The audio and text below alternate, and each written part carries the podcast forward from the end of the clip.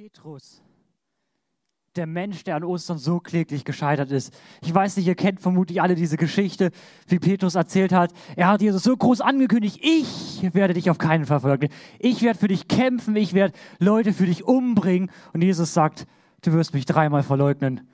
Und wisst ihr, Jesus hängt noch nicht mal am Kreuz und schon hat er es verkackt. Wisst ihr, Ostern, das ist die Geschichte des Scheiterns. Weil die Geschichte ist voll von Menschen, die scheitern. Jesus hat das Pessachfest gefeiert und geht mit ihnen raus und sagt, Leute, bleibt eine Stunde wach mit mir. Und was machen die? Die pennen. Und dann geht Jesus und sagt, Leute, ey, wach bleiben. Jetzt ist der eine Moment. Und sie schlafen wieder ein. Jesus wird verhaftet. Petrus greift zum Schwert und sagt, Jesus denkt sich, hast du es denn nicht gecheckt? Warte mal ab, was ich sage. Und dann verleugnet er ihn dreimal. Die Pharisäer schuldigen Jesus an und werfen ihm alles Mögliche vor was an den Hahn herbeigezogen ist. Im Prinzip haben sie nur selbstsüchtige Motive und wollen den Rivalen beseitigen, weil sie sich persönlich bedroht fühlen, weil sie ihre Macht bedroht fühlen. Und deswegen lassen sie Jesus am Kreuz sterben. In Ostern scheitert im Prinzip jede einzelne Person, außer Jesus. Und ich weiß nicht, wie es dir geht, wie es dir in deinem Leben war in letzter Zeit, aber wenn ich mir die Welt angucke, es ist voll von Scheitern. Überall scheitern Leute. Wenn ich nur die Nachrichten gucke in der Ukraine, ist über ein Jahr Krieg. Ein Mensch ist gescheitert und hat Krieg erklärt. Wenn ich mir unsere Umwelt angucke, wir kriegen es nicht hin, unsere Natur vernünftig zu schützen. Wir scheitern. Wie viele Beziehungen zerbrechen, wie viele Morde gibt es, wie viele Einbrüche, wo wir einfach scheitern wo Menschen scheitern. Und ich weiß nicht, wo du gescheitert bist. Ich erlebe es immer wieder selber, dass mein Leben voller Scheitern ist. Dass ich gute Vorsätze habe, dass ich mir denke, ja, ich will, aber immer wieder, wenn ich mir ehrlich mein Leben angucke, denke, ja, ich bin gescheitert. Wisst ihr, ich weiß nicht, wie eure Zeit war, aber bei mir war es so, vor etwa zwei Jahren ist meine Familie gescheitert. Meine Mutter hat sich entschieden zu gehen, sich scheiden zu lassen und hat das nicht auf eine gute Art und Weise gemacht. Und sicherlich habe ich auch meinen Anteil dran und jeder in unserer Familie, dass wir gescheitert sind, dass was zerbrochen ist. Und ich weiß nicht, wie es dir geht, wo du in deinem Leben einfach was erlebst, wo du scheiterst. Aber wisst ihr, das Interessante an Petrus ist, der ist gescheitert. Der ist kläglich gescheitert. Aber wisst ihr, wir lesen einen Satz über Petrus, der ganz interessant ist. Jesus sagt zu Petrus, du bist Petrus, auf diesen Felsen werde ich meine Gemeinde bauen. Ist es nicht krass? Ich denke mir, Jesus, was ist mit dir los? Hast du keine anderen Leute? Personalmangel ist ja gerade im Trend. Aber ihr wollt doch nicht den Vollpfosten nehmen, der dreimal es verkackt hat. Der dreimal gesagt hat, er kennt dich nicht.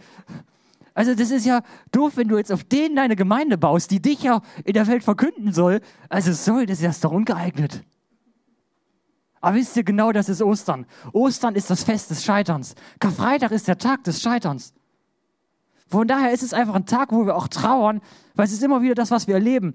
Wir scheitern. Ihr habt es im Intro gesehen, die ganze Welt scheitert. Es schreit zum Himmel auf. Wie viel Ungerechtigkeit ist, wenn ich die Nachrichten angucke. Es ist voll von Scheitern. Hier was, dort was, Erdbeben, Naturkatastrophen, Kriege, Hungersnöte. Weil wir scheitern, weil wir so egoistisch sind. Und wisst ihr, es ist in der Bibel so, dass die Bibel zu einem Schluss kommt. Wir lesen in Römer 3:23, denn alle haben gesündigt und in ihrem Leben kommt Gottes Herrlichkeit nicht mehr zum Ausdruck. Und dieser Vers hat so ein altes Wort Sünde. Und jetzt denkst, ja, jetzt bin ich in der Kirche, Sünde. Aber ich möchte euch mit reinnehmen, was Sünde bedeutet. In dem Griechischen steht ein Wort Hamatia. Und das war so ein Wort, wenn du Bogen schießt. Ihr kennt das alle, wenn man einen Bogen hat und hat man eine Zielscheibe, auf die man zielt. Und wenn man die Zielscheibe nicht getroffen hat, dann hat er man gerufen, Hamatia. Und man hat das Ziel verfehlt. Es war daneben. Das war ein scheiß Schuss. Und von daher, das ist das Gleiche, was für unser Leben gilt. Unser Leben hat ein Ziel. Und das Ziel ist, uns zu lieben, unseren Nächsten zu lieben und Gott zu lieben. Und wenn wir Sünde begehen, haben wir dieses Ziel verfehlt. Wir haben daneben geschossen. Der Schuss war scheiße. Von daher, das ist, was Sünde ist. Einfach das Ziel zu verfehlen. Und jetzt sitzt du vielleicht hier und denkst dir, ja, ich bin doch ein guter Mensch. Ich doch nicht. Ja, ich habe vielleicht irgendwie mal, aber ich habe doch das Ziel nicht verfehlt. Ich bin doch eigentlich ein ganz smarter Typ bin Klimaaktivist vielleicht. Ich habe neulich dem Obdachlosen zwei Euro reingeschmissen. Ich bin doch ein guter Mensch. Oder ich habe echt, ich habe meine Weihnachtsspende gemacht, kam auf der Steuererklärung auch ganz gut. Ich bin doch kein schlechter Mensch. Vielleicht geht dir das so, aber ich sag dir eins, wenn du denkst, du bist ein guter Mensch, muss ich dir diese Vorstellung nehmen. Weil es ist immer eine Frage des Maßstabs. Das ist wie bei der Zielscheibe, wenn ich schieße. Wenn ich einen Schwarze treffe, habe ich getroffen. Aber du kannst natürlich den Maßstab auch ändern und kannst sagen, zehn Meter daneben ist auch noch drin. Aber es ist am Ende vom Tag vorbei. Und wisst ihr, es gibt in der Bibel was, was so zehn Gebote heißt. Das sind so zehn Richtlinien, nach denen wir unser Leben orientieren können. Zehn gute Ratschläge, nach denen du leben solltest. Und wenn du die erfüllst, hast du sozusagen das Ziel getroffen. Und wisst ihr, jetzt denken viele, ja, gute Sache, treffe ich das Ziel. Und ich möchte euch ein Gebot mal rausnehmen, wo wir uns, glaube ich, alle einig sind, dass das gut ist. Du sollst nicht morden, oder? Sind wir alle der Meinung, wer einen Mord begangen hat, der hat vermutlich das Ziel verfehlt. Aber das Interessante ist, dieser Jesus, der an Ostern stirbt, der sagt eine Sache über genau dieses Gebot. Und dann möchte ich mit euch angucken, was der Maßstab von Jesus ist. Jesus sagte, ihr wisst, dass zu dem Vorfahren gesagt worden ist, du sollst keinen Mord begehen. Wer einen Mord begeht, soll vor Gericht gestellt werden. Da stimmen wir vermutlich alle zu. Ein Mörder muss vors Gericht. Aber Jesus sagt weiter, ich aber sage euch, jeder, der auf seinen Bruder zornig ist, gehört vor Gericht. Wer zu seinem Bruder sagt, du Dummkopf, der gehört vor dem Hohen Rat. Das ist der Maßstab für unser Leben. Und wenn wir diesen Maßstab anlegen, wenn wir sagen, wir haben das Ziel nur getroffen, wenn wir nie auf unseren Bruder zornig waren, auf irgendeine andere Person und auch nie das Wort Dummkopf benutzt haben, dann haben wir das Ziel getroffen. Ich glaube, so ehrlich können wir sein, dann hat keiner das Ziel getroffen. Von daher die Frage ist, was ist dein Maßstab? Bist du mit so ein bisschen zufrieden nach dem Motto, ja, zehn Meter vorbei ist auch drin? Oder sagst du, nein, ich glaube daran, dass es eine Wahrheit gibt, dass es ein Ziel gibt, was ich treffen kann, was ich aber auch verfehlen kann. Und wir merken, es ist eigentlich dramatisch, weil die ganze Welt scheitert. Sie ist voll von Scheitern. Ich scheiter. Ich schaffe das nicht. Wie oft bin ich zornig auf Menschen? Wie schnell fahre ich auf der Straße und denke mir, du Vollhonk. Oder wie schnell klebe ich jemand auf der Stoßstange und denke mir, du weißt doch, wo das Gaspedal ist und du weißt doch, wo die Bremse ist, also drück doch auf die Tube. Oder heute auf der Hinfahrt hatte er erst wieder ein Motorradfahrer, wo er dachte, Junge, das sind zwei Spuren und du erfindest eine dritte Spur. Das war nicht der Sinn dieser Straße. Und natürlich merke ich, wenn ich mir diese Bibelvers durchlese, oh, ich habe das Ziel verfehlt. Ich habe das Ziel schon auf dem Weg hierher wieder verfehlt.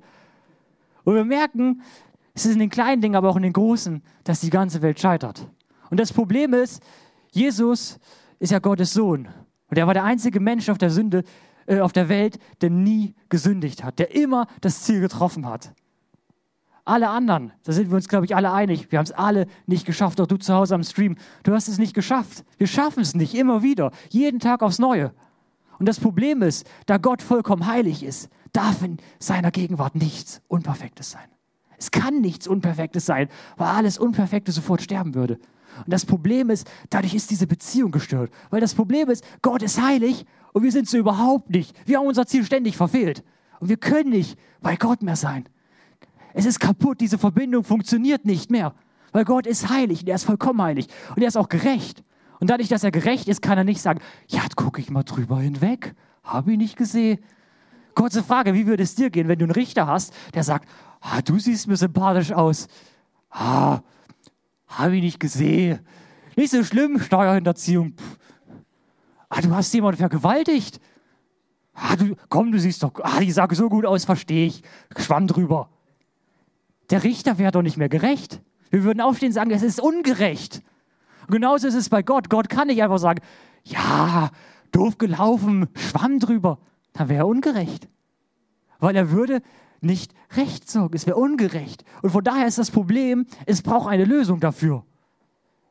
Und diese Lösung ist Ostern. Und wir wollen einfach einsteigen in diese Geschichte an Karfreitag, die heute vor fast 2000 Jahren passiert ist. Und zwar ist es ganz interessant für euch als kleine Randnotiz, dieses Jahr fallen das Pessachfest und Ostern genau zeitgleich. Das heißt, vermutlich ist Jesus wirklich heute vor fast 2000 Jahren an dieses Kreuz genagelt worden. Das ist eine historische Tatsache.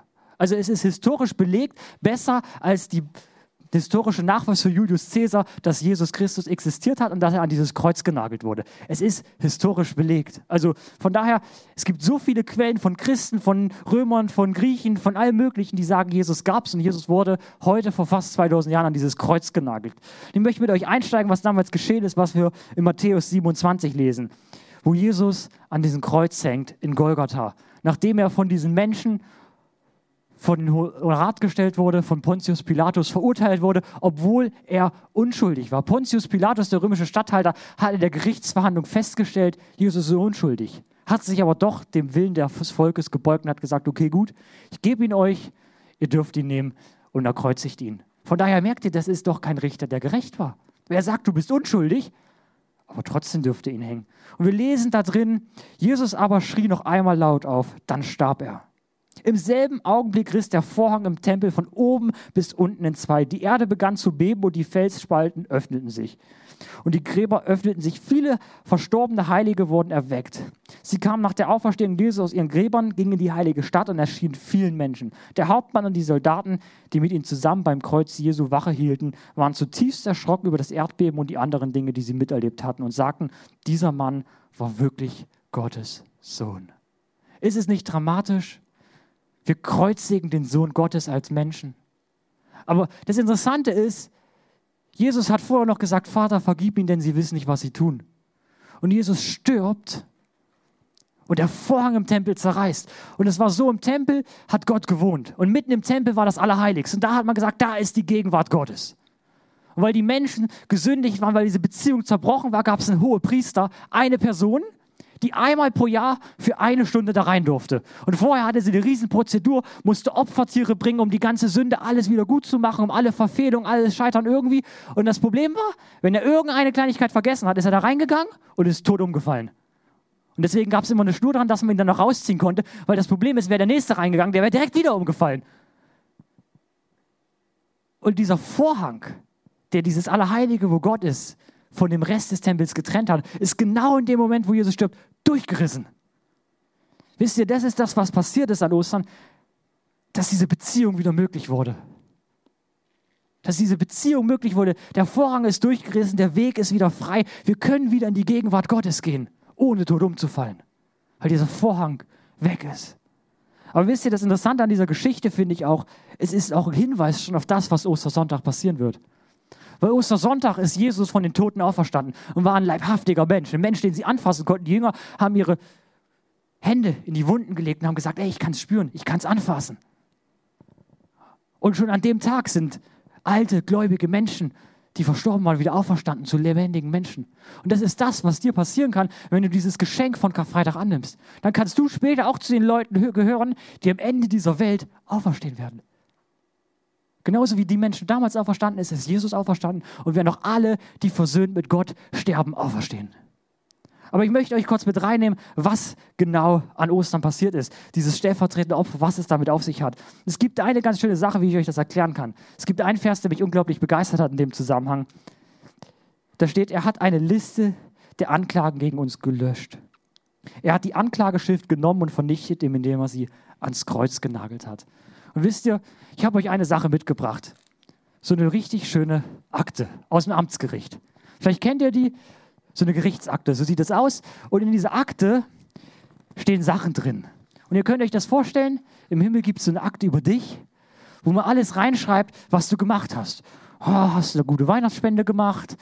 Oh, da hast du mal ganz gut gefahren, hast die Geschwindigkeitsbegrenzung eingehalten. Da steht auch drin, ah, da warst du 20 km/h zu schnell. Und oh, da warst du zornig und da hast du dich gestritten und da hast du gesagt, du Dummkopf und all die Sachen.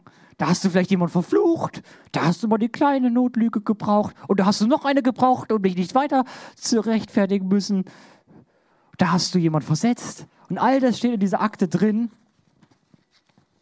und diese Akte liegt bei Gott. Und normalerweise müsste Gott jetzt sagen, als Richter, oh, doof gelaufen. Und dann gibt es einen Schuldschein. Und dieser Schuldschein wäre für dich, wo dann Gott reinschreiben würde, ja, Lukas, dumm gelaufen, du bist schuldig. Und da hast du diesen Schuldschein. Und dieser Schuldschein macht dich schuldig. Und ich glaube, wir, jeder von uns hat diesen Schuldschein, weil wir alle haben es nicht geschafft. Wir sind alle irgendwo schuldig geworden. Und die Sache ist, Jesus nimmt diesen Schuldschein an Ostern und nagelt ihn ans Kreuz. Und dieser Schuldschein ist am Kreuz und er ist weg. Und dann kann Gott sagen, guck mal, gar kein Schuldschein da, ich kann dich ja gar nicht verurteilen. Passt. Und die Frage ist, wie reagierst du darauf? Wie reagierst du auf dieses Angebot? Ich möchte euch in eine Geschichte zum Schluss noch mit reinnehmen, die kurz davor stattgefunden hat. Jesus hängt am Kreuz und wir lesen davon, dass rechts und links zwei Verbrecher neben ihm hängen. Der eine, auf der einen Seite, verspottet Jesus, sagt, wenn du doch der Sohn Gottes wärst, dann würdest du dich doch vom Kreuz retten. Und macht seinen Spott und stimmt in die Leute ein und sagt, ah, wenn du das wärst, dann mach doch. Und wisst ihr, das ist der Mensch, der symbolisch im Prinzip sagt, ja Jesus, du hast zwar deinen Schuldschein da, aber meiner, mein Eigentum, der gehört mir. Könnt ihr machen. Ist völlig legitim. Ihr könnt sagen, nee Jesus, nettes Angebot, aber ist mein Ding. Brauch dich nicht. Ist mein Schuldschein, ist meine Akte. Ich bleib da schön dabei. Ist halt nur dumm gelaufen, weil die Akte ist dann bei Gott. Und dann guckt Gott rein und sagt, ah, schade, schuldig. Oder der zweite Verbrecher ist ganz interessant. Das ist wohl angemerkt, das sind zwei Mörder, die links und rechts neben Jesus hängen. Also zwei Leute, die wirklich jemanden umgebracht haben, wo wir sagen würden, ah, nicht ganz so smart. Und der andere auf der rechten Seite hängt da und sagt, Jesus, denk an mich. Er sagt zum anderen, sagt, guck mal du, wir beide haben einen Grund, warum wir hier hängen, weil wir sind im Mörder, wir haben es verdient, wir haben es nach römischem Recht verdient. Und sagt, Jesus, denk an mich, wenn du in deinem Reich bist. Und Jesus sagt zu dem eine Sache, noch heute wirst du mit mir im Paradies sein. Und ich dachte mir auf den ersten Moment, hey, das ist ein Mörder. Wie kann ein Mörder bei dir im Paradies sein? Wie kann ein Mörder gerettet werden? Der hat es doch auf jeden Fall verkackt, der hat das Ziel verfehlt. Aber er hat gesagt, Jesus, denk an mich. Und Jesus hat gesagt, ja, ich denke an dich, weil dein Schuldschein hängt bei mir am Kreuz. Und wisst ihr, das ist die Frage, die ich euch heute stellen müsste. Wie reagiert ihr auf dieses Angebot vom Kreuz? Bist du der Meinung, mein Schuldschein bleibt mein Schuldschein? Oder bist du der Meinung, mein Schuldschein ist Jesus Schuldschein? Wo möchtest du, dass dein Schuldschein am Ende vom Tag ist? Willst du ihn bei Jesus am Kreuz lassen? Wirst du sagen, Jesus, ist dein Ding, nicht mein Ding?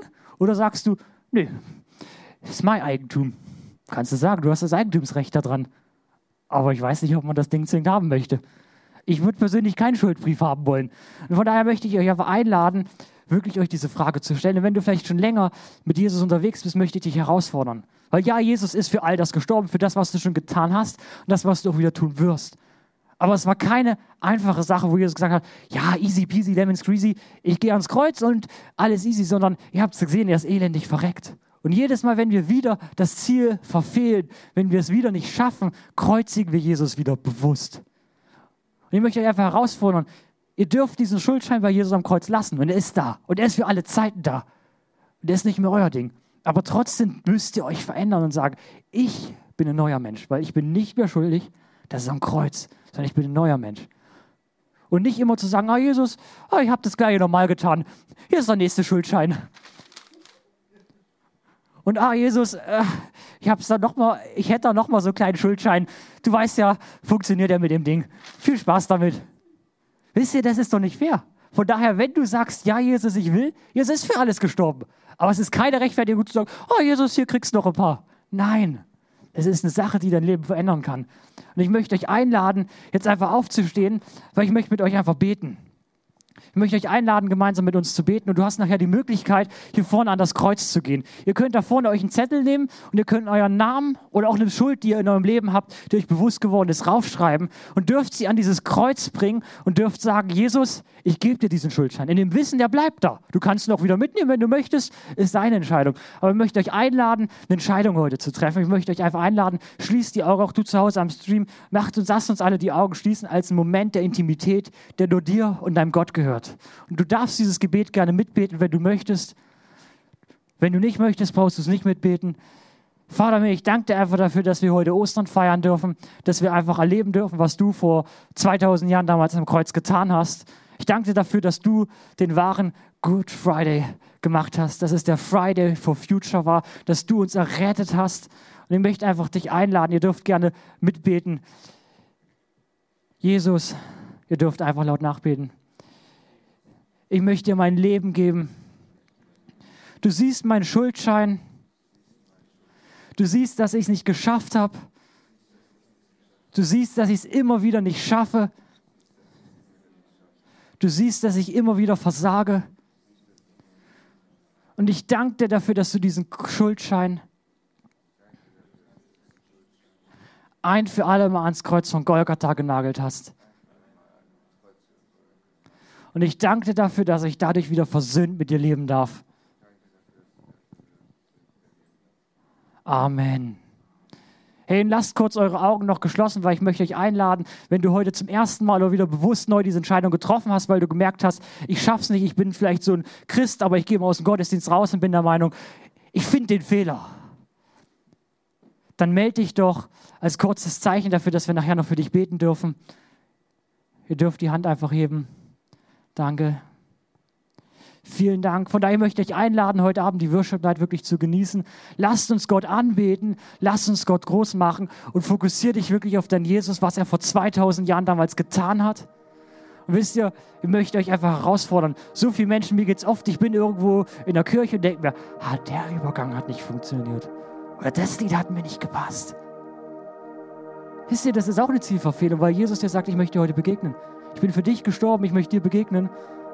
Und wir fokussieren auf so viel anderes. Von daher möchte ich dich einladen, lasst uns wirklich alle aufstehen, lasst uns heute wirklich in der Gegenwart Gottes sein. Feier das Abendmahl, wo wir einfach uns genau daran erinnern, dass er sein Blut vergossen hat, damit unser Schuldschein weg ist.